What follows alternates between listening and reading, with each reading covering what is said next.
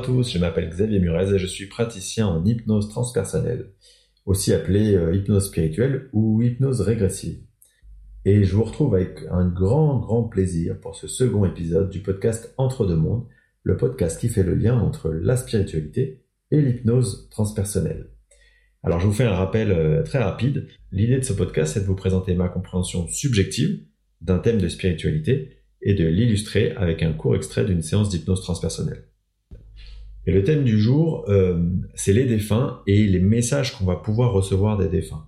Euh, et notamment comment on va pouvoir recevoir des messages et pourquoi on peut recevoir des messages des défunts. Évidemment, c'est un thème euh, extrêmement vaste et tout aussi vaste en fait qu'il est passionnant.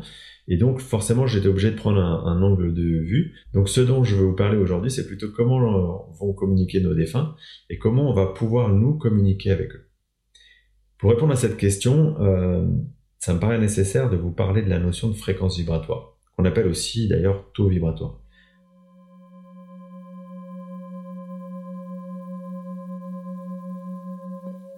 En gros, euh, l'idée c'est de dire que tout être vivant euh, a ce qu'on appelle une fréquence vibratoire, qui va se mesurer en unité bovis, hein, du nom de l'inventeur de l'échelle.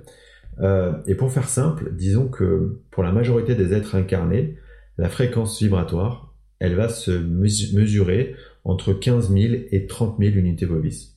Sachant que, en fait, euh, durant une seule et même journée, elle va énormément fluctuer. Euh, et ce qui fait la, ce qui l'a fait fluctuer, c'est euh, votre humeur, positive ou négative, et votre état de santé. Très simplement, plus vous êtes en bonne santé morale et physique, plus votre fréquence vibratoire elle est élevée, plus vous êtes dans des énergies négatives, plus votre fréquence elle va être basse. Alors, euh, eh bien, dans l'au-delà, le concept des énergies, euh, donc la fréquence vibratoire, il est, euh, il est identique. Chaque défunt a sa propre fréquence vibratoire.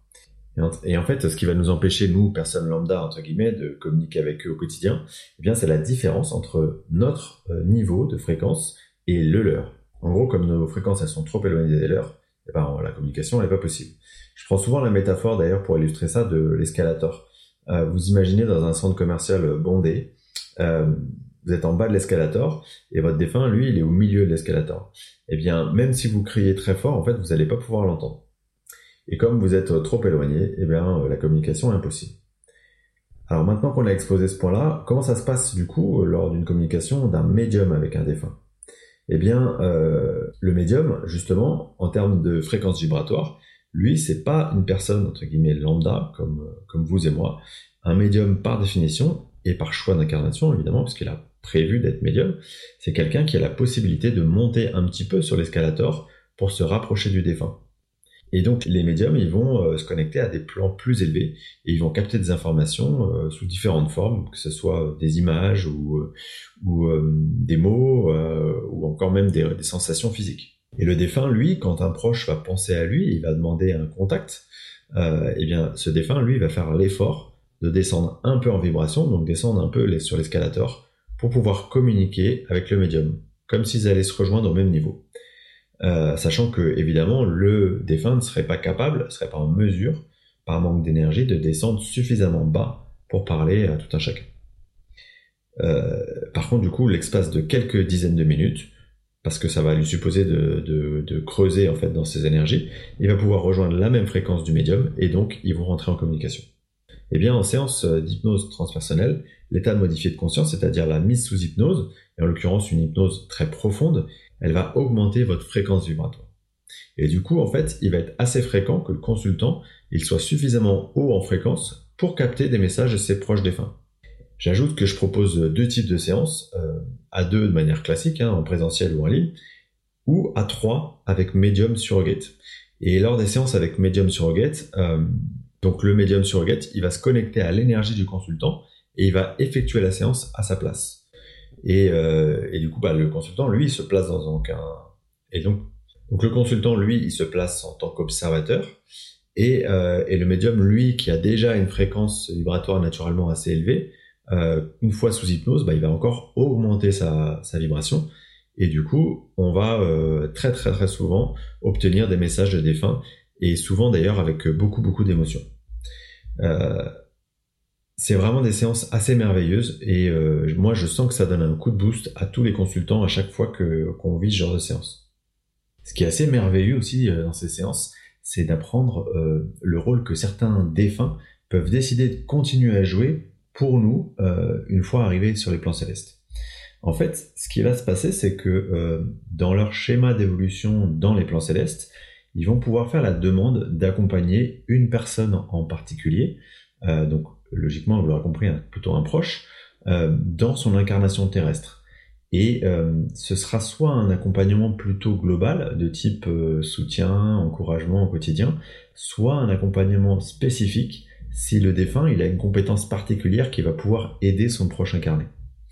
Euh, attention, c'est pas du tout le même rôle qu'un guide, hein. c'est important de le préciser, et c'est surtout pas du tout le même niveau vibratoire qu'un guide.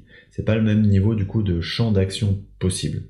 Euh, ne pensez pas qu'un défunt il puisse devenir votre guide spirituel. Ça, à, mon sens, c'est vraiment une fausse croyance parce que euh, dans ma compréhension des choses, il y a vraiment un fossé entre les vibrations d'un être qui, euh, qui a été incarné et qui vient d'arriver sur les plans célestes et, et, un guide spirituel qui lui est déjà à un stade d'évolution bien plus avancé et soit qui n'a jamais été incarné, soit qui a été incarné mais il y a vraiment très très très très longtemps. Euh, dans des temps, euh, comment dire, dont on peut pas se rappeler. Quoi. Euh, bref, du coup, le défunt accompagnant, dans son rôle auprès du proche incarné, il va toujours être accompagné, être guidé, encadré avec beaucoup de bienveillance par le guide du proche qui est incarné. Dans la littérature spirituelle, il y a énormément de témoignages de médiums, hein, de récits de contact avec les défunts, d'anecdotes diverses et variées. Euh, vraiment, il y a, de quoi faire. Mais euh, s'il faut en citer, parmi mes favoris, euh, je vais citer Christine André, Patricia Daré et Alain-Joseph Bellé. Voilà, maintenant, vous pourrez trouver plein, plein, plein d'autres ouvrages d'autres médiums. Je vais maintenant vous faire écouter une séance d'hypnose transpersonnelle avec Medium Surrogate, dans laquelle, eh bien justement, la Medium Surrogate va recevoir un message très émouvant du défunt, de, en tout cas d'un des défunts de la consultante. Quant à moi, je vous remercie infiniment pour votre écoute et je vous dis à très bientôt pour le troisième numéro consacré au choix avant incarnation des épreuves d'une vie.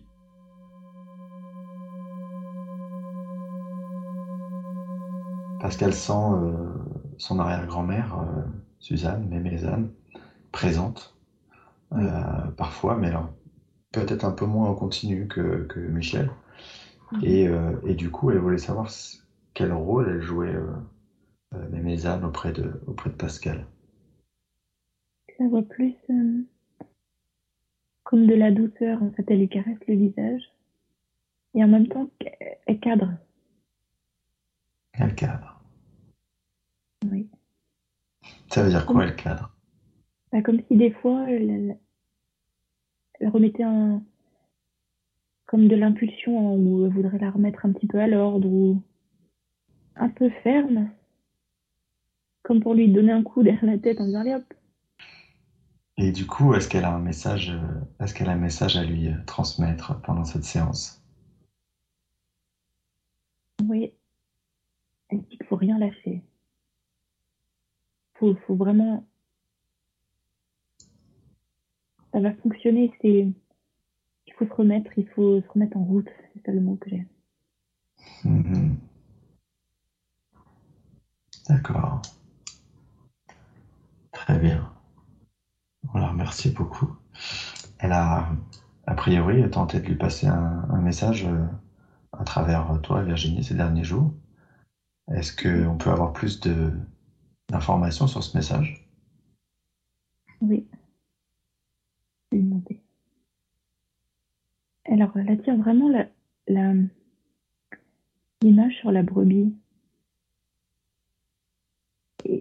C'est comme si c'est un peu imagé pour me dire que peut-être on croit que c'est une brebis parce qu'elle, mais en fait, c'est pas une brebis, elle est forte. Ah. C'est pas le petit agneau qui va, qui est tout fragile. Comme s'il fallait dépasser les apparences, c'est ça. C'est ça. C'est comme si là, justement, elle avait la brebis dans les mains, elle la lâche. C'est comme si. Ouais, elle est forte. C'est pas une brebis.